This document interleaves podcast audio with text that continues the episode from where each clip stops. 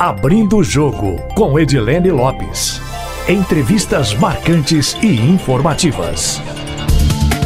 Mineiro, advogado criminalista e eleitoralista, mestrando em Direito Penal, ele é conselheiro do Conselho Nacional de Política Criminal e Penitenciária do Ministério da Justiça e da Segurança Pública. Alexander Barroso é o nosso entrevistado do Abrindo o Jogo de hoje. Alexander, muito obrigada por ter aceitado o nosso convite. Seja muito bem-vindo ao Abrindo o Jogo, viu? Eu que agradeço, Edilene, o convite. Deixo um abraço carinhoso para os mineiros, para essa rádio querida, a Rádio Itatiaia. Conta um pouquinho para a gente da sua história, da sua trajetória até chegar a esse cargo tão importante, que é um cargo de assessoramento do Ministério da Justiça e que não contou com tantos mineiros assim ao longo da história e há algum tempo também já não contava com a presença de um mineiro. Como é que foi sua trajetória até chegar aqui? Falar da minha trajetória, eu sou de família simples, né? Perdi pai com 15 anos de idade, minha mãe veio do interior, pais do interior, meu pai de Santa Luzia e minha mãe de Teoflotone. Meu pai é ex-combatente da Segunda Guerra Mundial, foi é, quando eu nasci, eu sou temporão, quando eu nasci ele já tinha 62 anos. E aí quando ele faleceu eu tinha 15. Minha mãe veio para Belo Horizonte, também com dificuldades de estudo naquela época, não terminou o segundo grau, mas eu sempre me deram essa missão do estudo, né, de, de meu pai deixa os ensinamentos da meritocracia. E aí estudei direito, eu fui oficial de justiça com 19 anos de idade, lá em Minas Gerais. Eu fiz parte da OAB na Comissão de Acesso à Justiça e Modernização Judiciária. Fui o primeiro presidente, o único presidente. Então é um assunto que eu trabalho tem mais de uma década, né, desde 2010. E como advogado criminalista na profissão, recebi o honroso convite do ministro da Justiça para compor o Conselho Nacional de Política Criminal e Penitenciária. Não, acho que por obra de graça de Deus e também então, não só pela atuação na área criminal, mas também na, no sistema de justiça. Foi bom você ter falado sobre modernização do judiciário. Daqui a pouquinho eu vou te fazer uma pergunta sobre isso. Como você acha que vai ocorrer a digitalização, a inteligência artificial? Como é que o metaverso entra é, no judiciário? Mas antes disso, eu queria que você falasse um pouquinho sobre o papel do Conselho Nacional de Política Criminal. O que, que ele faz?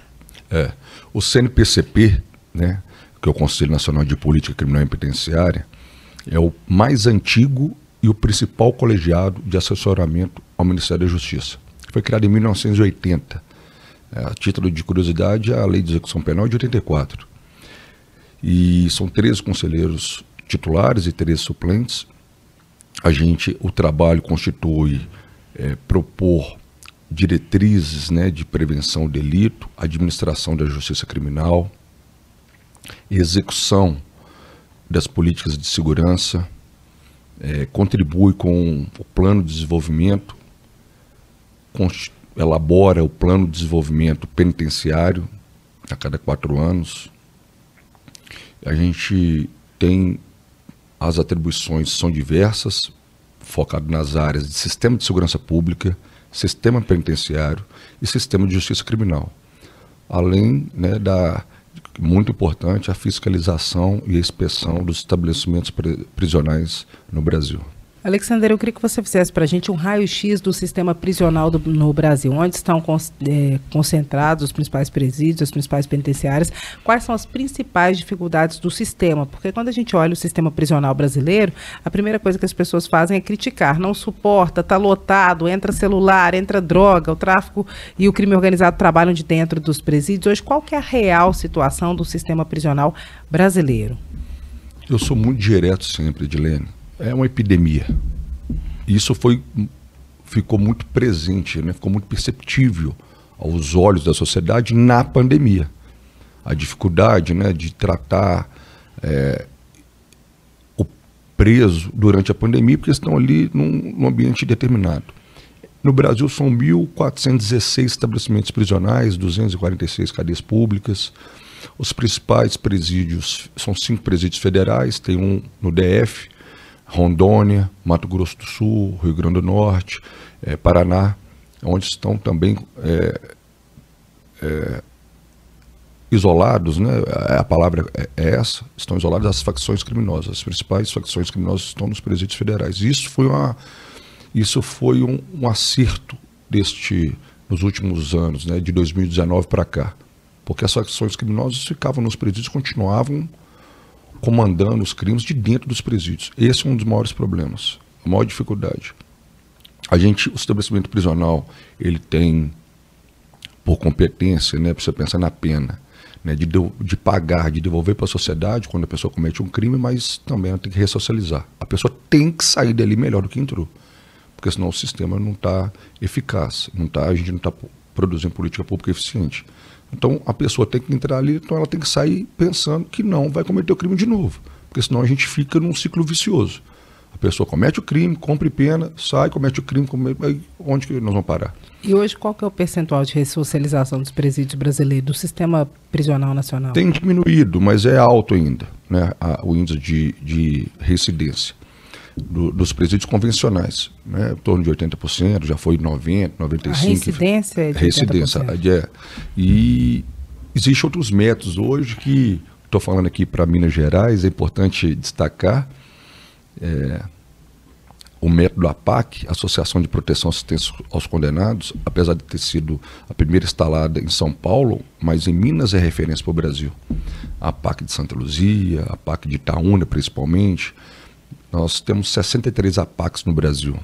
Minas tem 46 APACs instaladas e quatro já instaladas para serem inauguradas. Então, nós vamos ficar na ordem em Minas Gerais com 50 APACs das 63 que tem no Brasil e sendo que só oito estados da federação têm a PAC. Então a, a, a não é gerida pelo Estado, é pelo terceiro setor, né, com coordenação no programa do Tribunal de Justiça.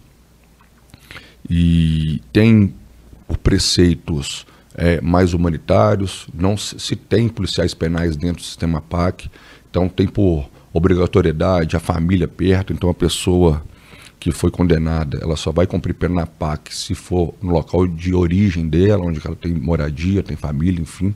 Então a gente pensa na ressocialização não só do sistema PAC, mas do sistema convencional, nestes formatos. Quais? A família tem que estar próxima. A família é a base né, da sociedade. Então, a quando uma pessoa vai presa, quem vai visitar é a família, é a mãe, é a esposa, quando a mulher está presa, muitas vezes o marido não vai. Infelizmente tem essa realidade. Mas a gente tem que pensar no trabalho, no estudo, na evangelização, no empreendedorismo, na cultura e o sistema como um todo em gestão. Um dado curioso, Edilene, é, agosto agora de 2022, o Conselho Nacional de Justiça fez uma inspeção, fez uma visita num presídio no Rio Grande do Norte, que é o Complexo de Curado, abrange três presídios. É um dos maiores é, concentrações de presos do Brasil. Assim, deprimente. Assim, é, superlotação, situações degradantes, higiene, saúde, enfim. O CNPCP, eu não estava lá no Conselho Nacional de Política Criminal e Penitenciária, em 2015, fez a inspeção, foi absorvido, né, foi coletadas as, as informações, foi feito o relatório, foi dado encaminhamentos, foi determinado é, algumas ações, foi direcionado recursos pelo DEPEN, pelo Departamento Nacional, para o Estado de Pernambuco, e não foi feito nada. Então, de 2015 para 2022, o, o complexo de Curado está do mesmo jeito. Isso, o Brasil, inclusive, chegou a ser motivo de a ser acionado né, na ONU nas organizações das Nações Unidas, na Corte Interamericana de Direitos Humanos, da OEA, como réu. Réu na, na questão de não cumprir as, as balizas, né, os mínimos de direitos humanos. Inclusive, tem também no STF uma DPF, que é o direito inconstitucional das coisas, por conta de preservar os direitos humanos dessas pessoas que estão ali. E de 2015 até agosto de 2022, nada foi feito? Em Curado, no complexo de Curado, sim. Mas então ele ficou esse período todo. No, Passou no por três governos praticamente, 2015, 2016. Os, os governos estaduais, né? O governo estadual de Pernambuco, que é um presidente. E o de... governo federal não tem que socorrer, isso é coisa do governo estadual. É, o, a gente uh, pensa assim, o, o, governo federal é como se fosse a CBF. Ele organiza a tabela e deixa os, os estados, os times jogarem. Isso é no sistema até do Ministério da Justiça, não só para o penitenciário, mas também de segurança pública. É, no âmbito nacional é organizada uma tabela é, fazer uma, uma, uma, comparação aqui simples, né, do nosso país ao país do futebol, é como se fosse a CBF, organiza tabelas, os estados jogam. E são muitos presídios, né, enfim. E esse complexo curário é de administração prisional do estado de Pernambuco. Então se passaram três governos do estado de Pernambuco. E nada foi feito. E nada foi feito. Então, realmente, a gente, isso é um ponto que tem que responsabilizar os gestores. Porque o Brasil ele tem demonstrado que a, a boa gestão tem que ter boa gestão na, na, na administração pública. Não pode o, o, governante achar que que está ali administrando os recursos, que o recurso o, é, tem, tem uma fonte inesgotável ou que não tem que ser aplicado o recurso de maneira correta. Então acho que tem uma, também uma nova geração de políticos que estão pensando nos resultados. Infelizmente, os políticos com mentalidade é, antiga, não é políticos antigos, é a mentalidade. Acha que presídio, construir presídio, construir é, vagas, né, construir celas, não, não dá voto. Achava, os políticos normalmente acham que construir pontes, viadutos, pintar praça, é, e que vai dar voto, porque aparece. Mas hoje a gente está vendo, olha para você ver, hoje é a política do resu dos resultados. A partir do momento que se você consegue fazer uma boa governança, uma boa política no sistema prisional, isso impacta diretamente na sociedade, impacta diretamente na rua. De 2019 para cá, essa política de isolar e controlar as, as facções criminosas, ela produziu o resultado nas ruas, diminuindo a criminalidade em 40%. A criminalidade num todo, a criminalidade de crimes graves aos crimes menores, de furto, roubo, latrocínio, homicídio, baixou 40%. Onde que a gente imaginava há quatro anos atrás que esses dados seriam é, alcançados com essa rapidez e por conta de uma política, uma boa política do sistema prisional. O Brasil precisa de mais presídios, há previsão de mais construção de presídios federais. O último federal é de quando, por exemplo? E nas regiões, os estados, quais locais mais precisam de construção de unidades prisionais? O último foi 2019. Precisa sim, é, mas tem, já tem só pela governabilidade, só pela governança, já tem produzido resultados eficazes. O estado de Rondônia ele foi, ele estava com medidas de segurança, medidas, desculpa, medidas impostas, né, a pedido da Corte Interamericana de Direitos Humanos da OEA, para o governo brasileiro colocar medidas impostas a Rondônia por conta do estado de desumanidade que vivenciava as pessoas dentro dos estabelecimentos prisionais de Rondônia. Acabou de sair uma notícia recente agora, dessa semana. O estado do Mato Grosso, hoje, tem um déficit só de, somente de 100 vagas daqui 60 dias, com a construção de novos, novas vagas, ele vai começar a ter superávit. Então já tem estados que estão com superávit, superávit de vagas. O que, que é isso? As pessoas tem mais vagas do que menos pessoas presas.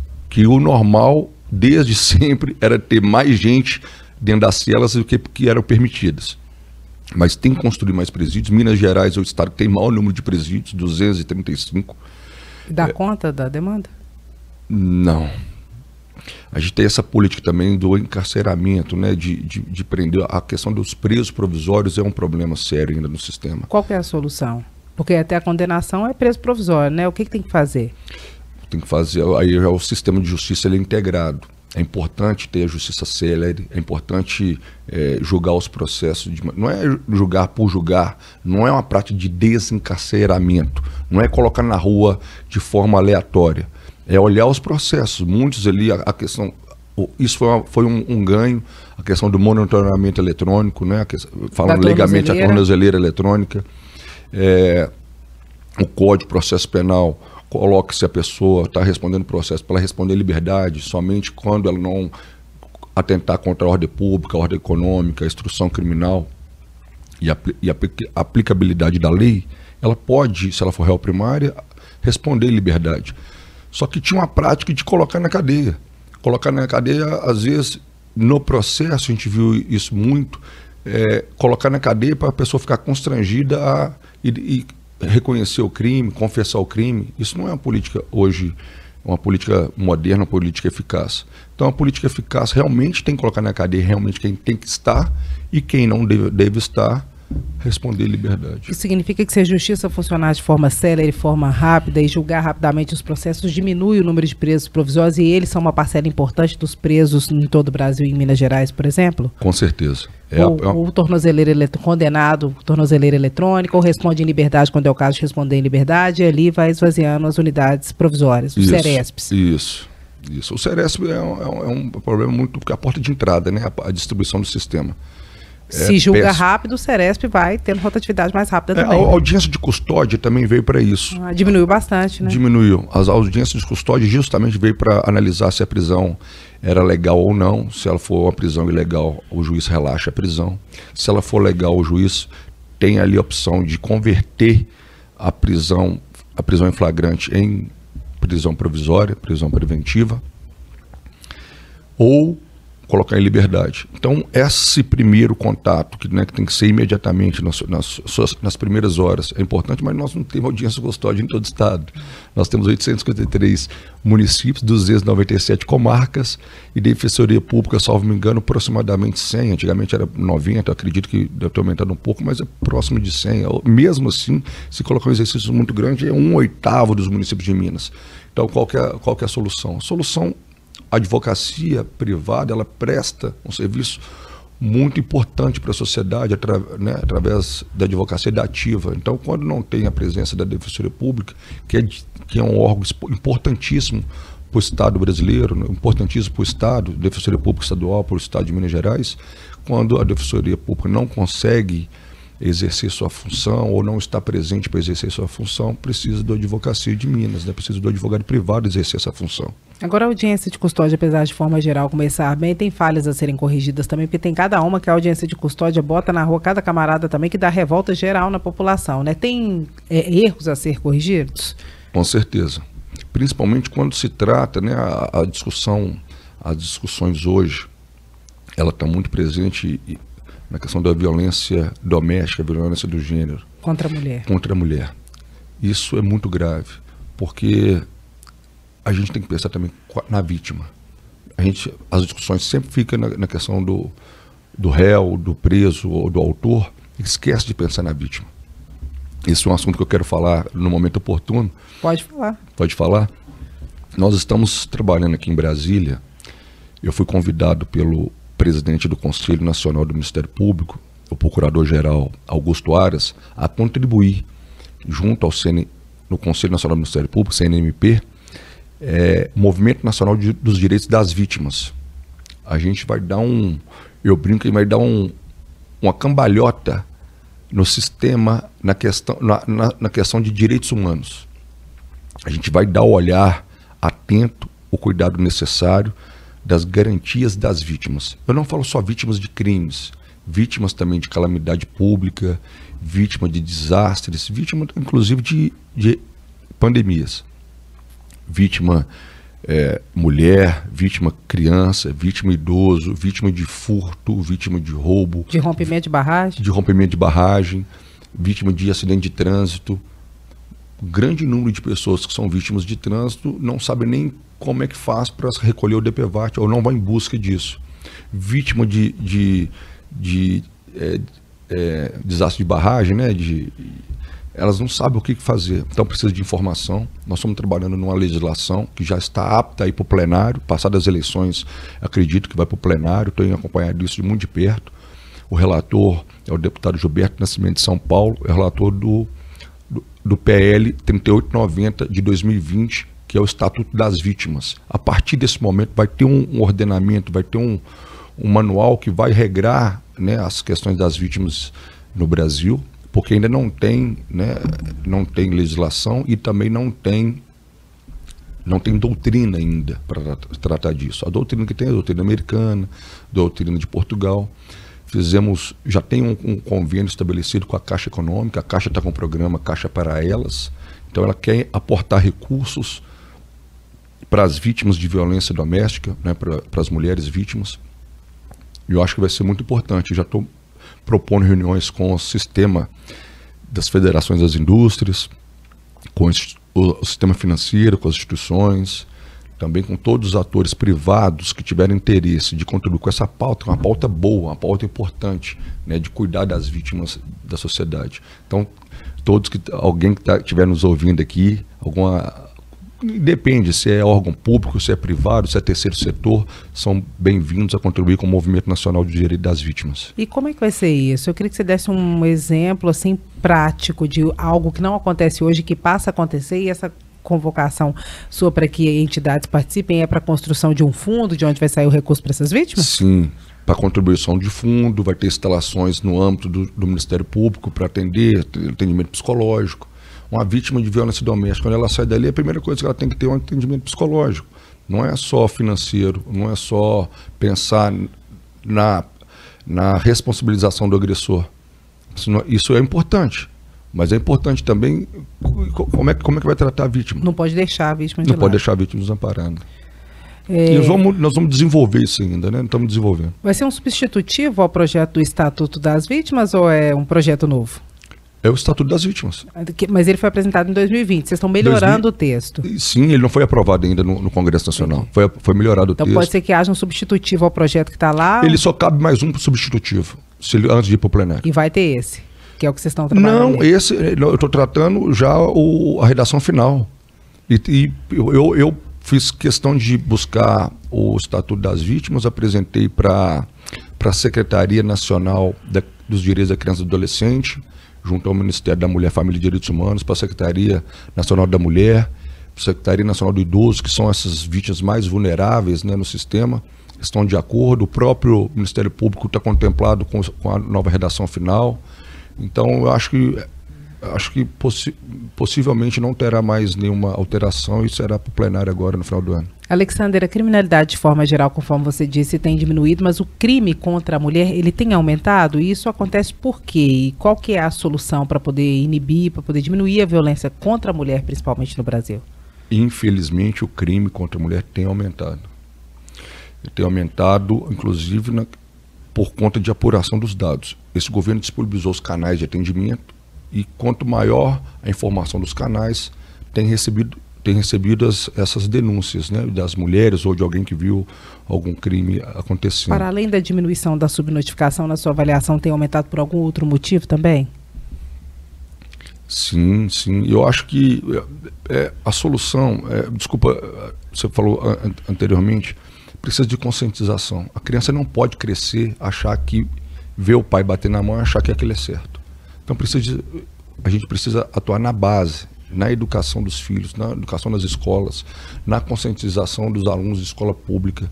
É importante esses formatos de, de conceitos de direito e cidadania para os alunos, em todos os níveis. Né? E é, não é fácil, né? a sociedade tem evoluído, enfim.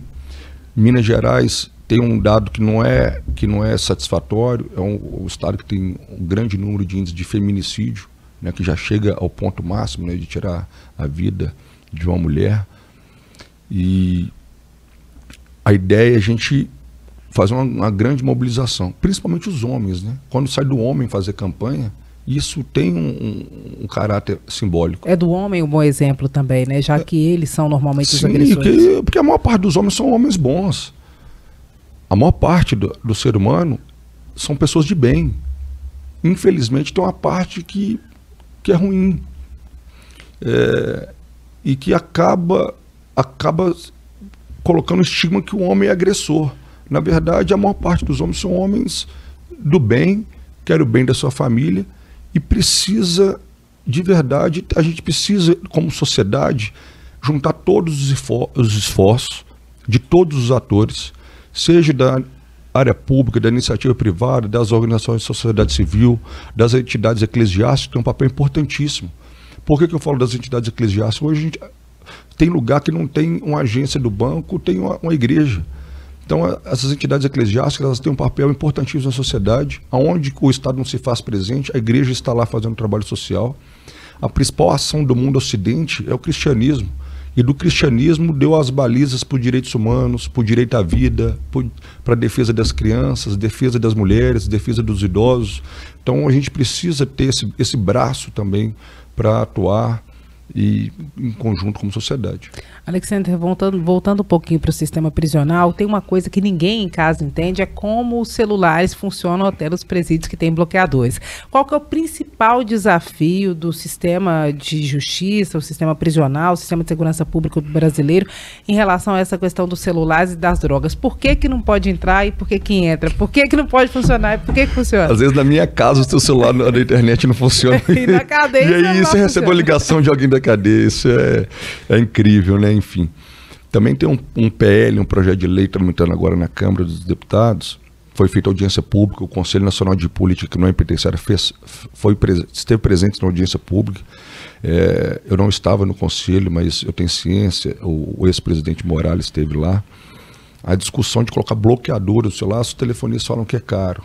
Elas querem compensação para. Cara é nossa conta de telefone. Cara é a conta de telefone. Então, as, as telefonistas têm que ter essa responsabilidade também, quando demandada pelo poder público, de tirar o sinal estritamente do presídio. Aí, quando eles falam, essa legislação está avançando, tá, existe, a gente sabe que existe os interesses dentro do parlamento, existe cada, cada parlamentar é, é eleito defendendo a sua representatividade, a gente vive num Estado democrático por representatividade, a gente vota num deputado pensando ele, que ele vai legislar, ele vai atuar como se a gente estivesse lá. Mas existem deputados que defendem setores da sociedade econômica. Isso não é segredo para ninguém.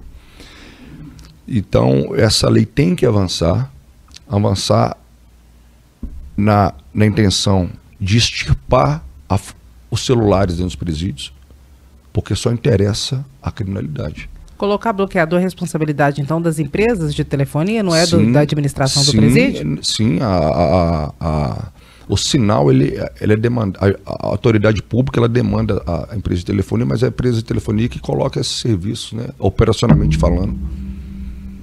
E as empresas se recusam a fazer isso, é Recusam, isso? colocam dificuldade, falam que, que isso é um investimento muito alto. Então a culpa de celular funcionar em presídio é de empresa de telefonia, é Também. isso? Também. Não vou co colocar culpa em uma só pessoa, é mas. É demais quem é a responsabilidade? É culpa, culpa da administração, né, de fazer essa, essa gestão mais enérgica junto às telefonias, mas a culpa maior é sempre é das telefonias. Se quando você não tem sinal em alguma localidade, é sinal, é problema de antena de telefonia. A telefonia colocou antena, colocou antena que não está sendo eficiente, infelizmente. É, mas só quem ganha com, com sinal de telefone dentro de presídio são facções criminosas. E não dá para punir as empresas. E, e também tem a corrupção. E também tem, e também tem a corrupção. A corrupção, infelizmente, existe. Existe, né? Enfim, a, como, como disse anteriormente, como tem outro, qualquer profissão, a maior parte das pessoas são pessoas de bem, mas ainda tem os, os maus profissionais que se servem, né, que, que ficam a serviço do crime. E, infelizmente. Ou seja, o celular não pode entrar e entra, o celular não pode funcionar e funciona. E aí funciona. Acabou. É, isso aí a gente tem que enfrentar isso de maneira mais, mais enérgica, mais eficaz, de uma vez por todas acabar com, esse, com essa prática. É, o que, que, precisa de, na sua avaliação, de reforma no Código Penal e no Código de Processo Penal, porque a gente já está com o tempo terminando, mas para passar rapidamente sobre, é, por esse assunto, que é um assunto importante. É, tem se discutido né, agora, né, recentemente, até diante dos debates eleitorais, eu acredito que não, o, o, novo Congresso não vai se furtar a discutir a redução da maioridade penal. Você é a favor? Eu, particularmente, antigamente eu não era né? Porque não, a, a, a, gente não pode ter por preceito, né? Pensando somente em encarceramento, colocar para dentro da cadeia. Mas hoje a sociedade evoluiu. As pessoas hoje com 16 anos elas estão conscientes do que fazem. E, e o crime organizado usa abre aspas, né? Esse, abre entre aspas esses jovens, esses meninos, porque pela legislação são imputáveis, inimputáveis, colocam eles ao serviço do crime. Então, na hora, e muitas vezes, na hora que tem, comete um crime em associação, para individualização da conduta, coloca que foi o menor que cometeu o crime, ou na hora de cometer um, um roubo né, com, a, com, a, com a arma na mão.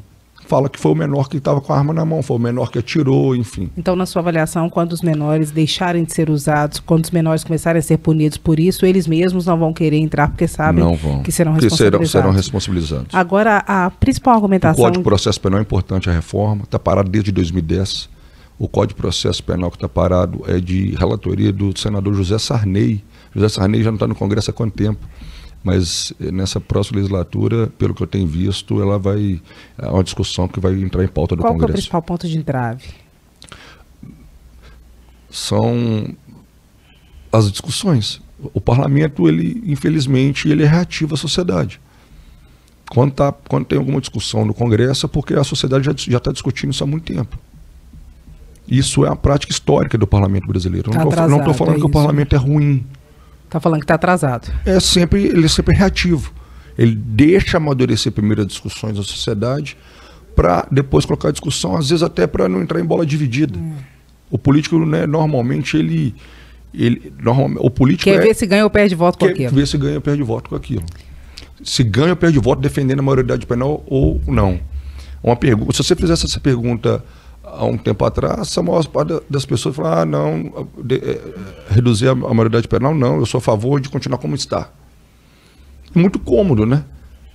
É isso eu falo que até uma, é uma atitude, não, não vou usar o, o antagônico, mas é uma, é uma, atitude pouco corajosa. Porque a gente está postos, né? a gente está nos lugares é para enfrentar os temas, independente se, que se causa Polêmica. desgaste ou não. O que a gente tem que fazer é transformar a vida das pessoas e melhorar a vida do, do, cidadão. Agora, a principal argumentação de quem é contrário à redução da maioridade penal é que, nesse caso, vai chegar a punição para muitas pessoas para as quais não chega como deveria chegar a assistência social, a educação, o acesso à saúde. Ou seja, o Estado chega com a punição, mas o Estado não chegou antes oferecendo uma possibilidade de redução da desigualdade social que levou para aquela situação, tornando o crime mais atrativo que qualquer outra coisa, ou talvez, para alguns casos, a única possibilidade, né? Sempre existem Hoje, muitas é possibilidades, mas essa é a argumentação. Qual, qual a diferença do adolescente ter 16 e 18 anos para essas políticas públicas? Minha, na sua avaliação, não tem nenhuma. Não chegou com 18, não chega com 16, é isso? Na verdade.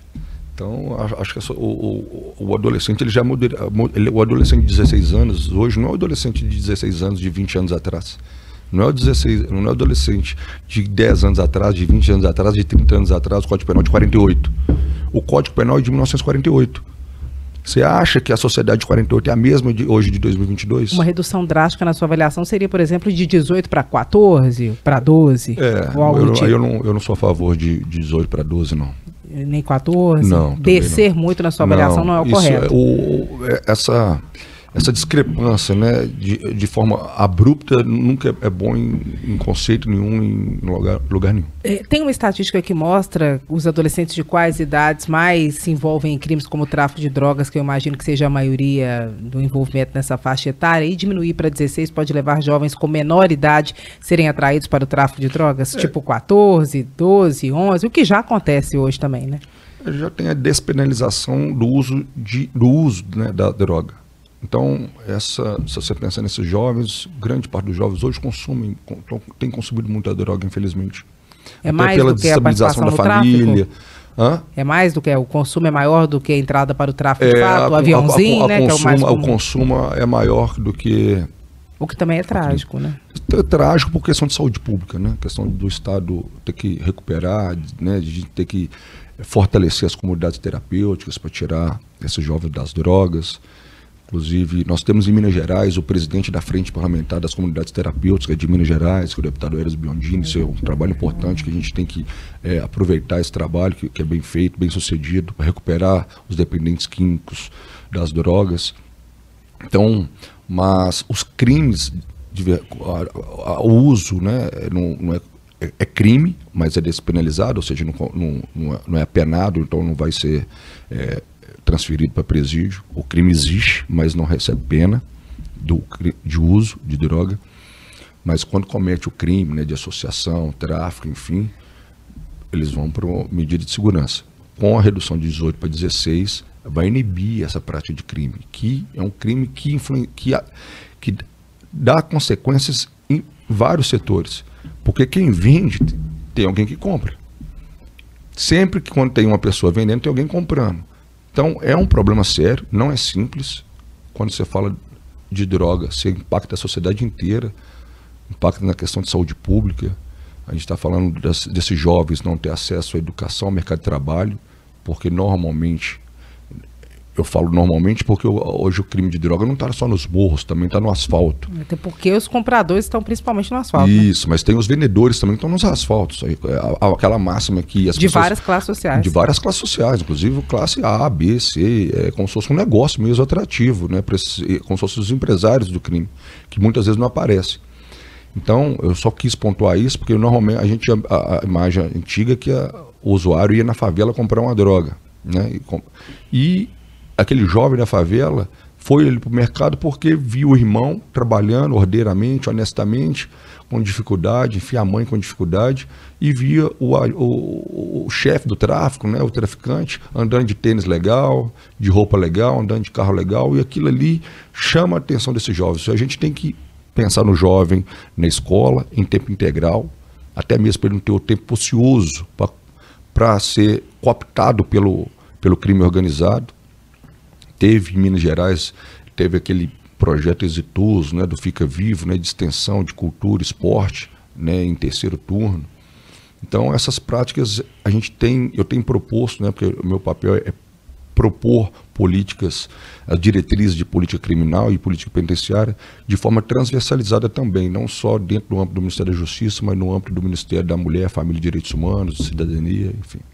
Agora, criminalizar não é tão difícil, não vou dizer que seja fácil, mas é um caminho possível. Agora, o que, que acontece no Brasil? Que o Brasil não consegue acabar com a venda de drogas, a entrada de drogas no país, a comercialização. Qual que é o segredo? Um dia nós vamos conseguir, porque isso aí é matar o problema na raiz, né? Essa é pergunta de um bilhão de reais. Né? É, eu sei. É a pergunta de um bilhão. A gente fica pensando, o Brasil é muito grande, a, a fronteira é muito grande do país.